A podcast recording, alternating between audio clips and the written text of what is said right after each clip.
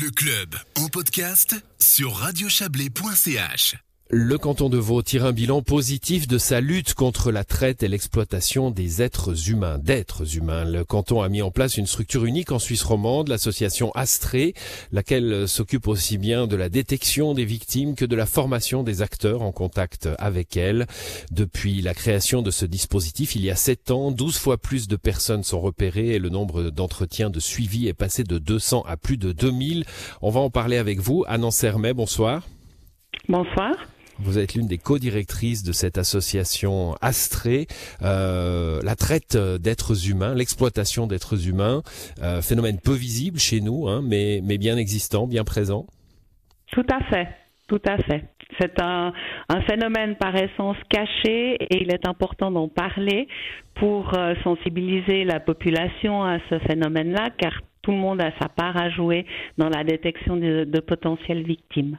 Hum, on pense tout de suite à la prostitution forcée, bien entendu, mais il n'y a pas que ça, loin de là.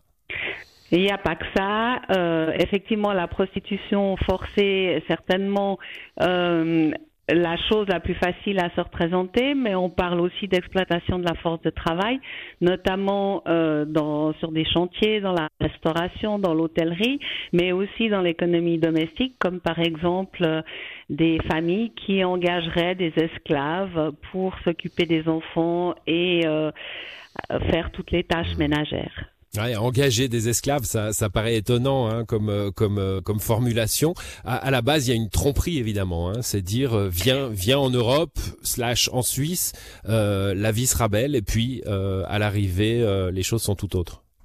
Voilà, tout à fait. Au départ, il y a toujours des fausses promesses pour un avenir meilleur, un bon travail, un excellent salaire.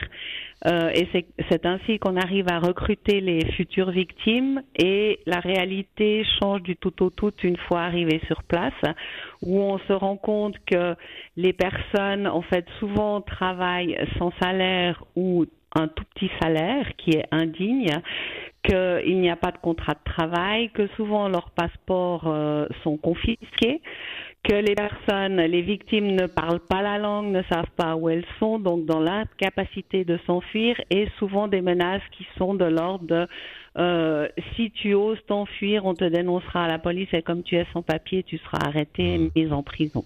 Ça c'est le, le, fameux chantage au passeport. Hein. Euh, comment comment enfin le, c'est le chantage au passeport. Exactement. Euh, comment comment on, on, peut le gérer euh, une fois que, que, les victimes connaissent votre existence et, et peuvent prendre bouche avec des avec euh, euh, simplement des gens qui vont les aider. on peut casser ce chantage au passeport? Alors on peut on peut le, le changer effectivement. Il y a aussi d'autres moyens de contraintes telles qu'une dette à, rembourser, une dette exorbitante à rembourser pour les soi-disant euh, concernant les frais de transport. Il y a aussi euh, des menaces liées à de la sorcellerie, des choses comme ça. Et donc on arrive à, casser euh, ces menaces en instaurant d'abord un lien de confiance avec la victime, en, disant que nous on peut proposer d'autres choses et de leur faire part de leurs droits aussi parce que la traite est un délit qui est puni d'office, donc euh, personne n'a le droit de faire d'agir ainsi et même si on est en Suisse sans papier, euh, la personne a des droits. Mmh, il y, a, il y, a, souvent, enfin souvent, je ne veux pas dire souvent, mais il y a, il y a aussi euh, le, le, phénomène de menace, hein, de menace au pays, euh, menace sur la famille rester au pays. Tout à fait. Tout à fait. Souvent, il y a des menaces de mort qui sont proférées à l'encontre de la famille restée au pays. Mais souvent, on se rend compte aussi que la famille qui est restée au pays n'est pas au courant de ce qui se passe pour la victime. Et nous, on propose souvent à la victime de pouvoir appeler la famille, déjà donner des nouvelles, dire qu'elle est toujours en vie et d'expliquer qu'est-ce qui se passe. Et souvent, la, la famille a une réaction très, très... Euh, saine en disant mais ne t'inquiète pas pour nous, euh, défends tes droits, euh, accepte cet accompagnement, nous on va s'organiser. Hmm. Alors, euh, comment comment on, comment on les trouve ces victimes? Il y a, y a, y a un phénomène hein, qui est souvent qui est souvent là quand la parole se libère finalement. Hein, le fait de mieux lutter contre un phénomène, euh, ça fait croître ce phénomène, non pas parce qu'on est inefficace dans la lutte, mais parce que la structure permet aux victimes de passer à la parole, d'être, on, on, reconnaît le problème finalement. Euh, c'est les chiffres que je donnais en introduction. Hein, 200 200 entretiens de suivi en 2015, 2000 aujourd'hui. Euh, comment vous trouvez ces victimes-là ou comment elles vous trouvent?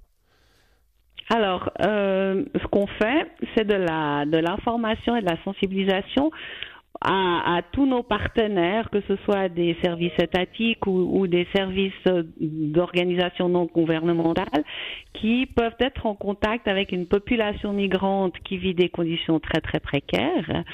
Et euh, on va sensibiliser ces partenaires à la thématique de la traite en disant mais lorsque vous entendez dans votre cabinet médical ou euh, lorsque une personne vient demander l'aide d'urgence ou euh, lors d'une conversation des choses un tout petit peu étranges, ayez le réflexe de nous adresser cette personne à Astrée pour un entretien de détection. Mmh. ce travail de sensibilisation des partenaires est indispensable pour pouvoir détecter les victimes.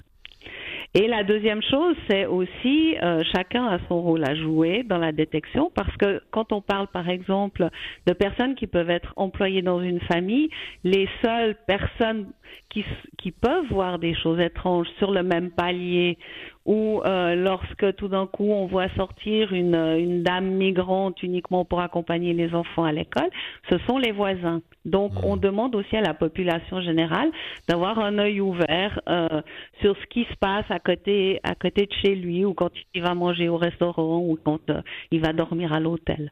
Voilà, ça peut, ça peut vraiment changer des, changer des destins. Ces personnes, euh, vous allez les, les, aider, les accompagner. Euh, il y a un avenir pour elles euh, ici, chez nous. Il y, a, il y a une possibilité de rester, de s'insérer, de trouver du travail ensuite?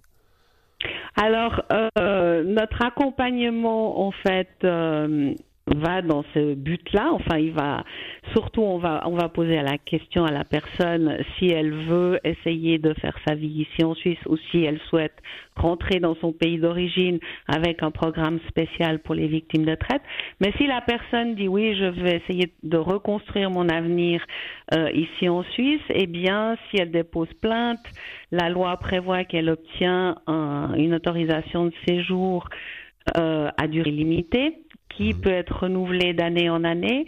Après, se pose la question, une fois que la, euh, que la procédure pénale est terminée, euh, qu'est-ce qu'il advient euh, de ces victimes si elles ne sont pas complètement indépendantes financièrement?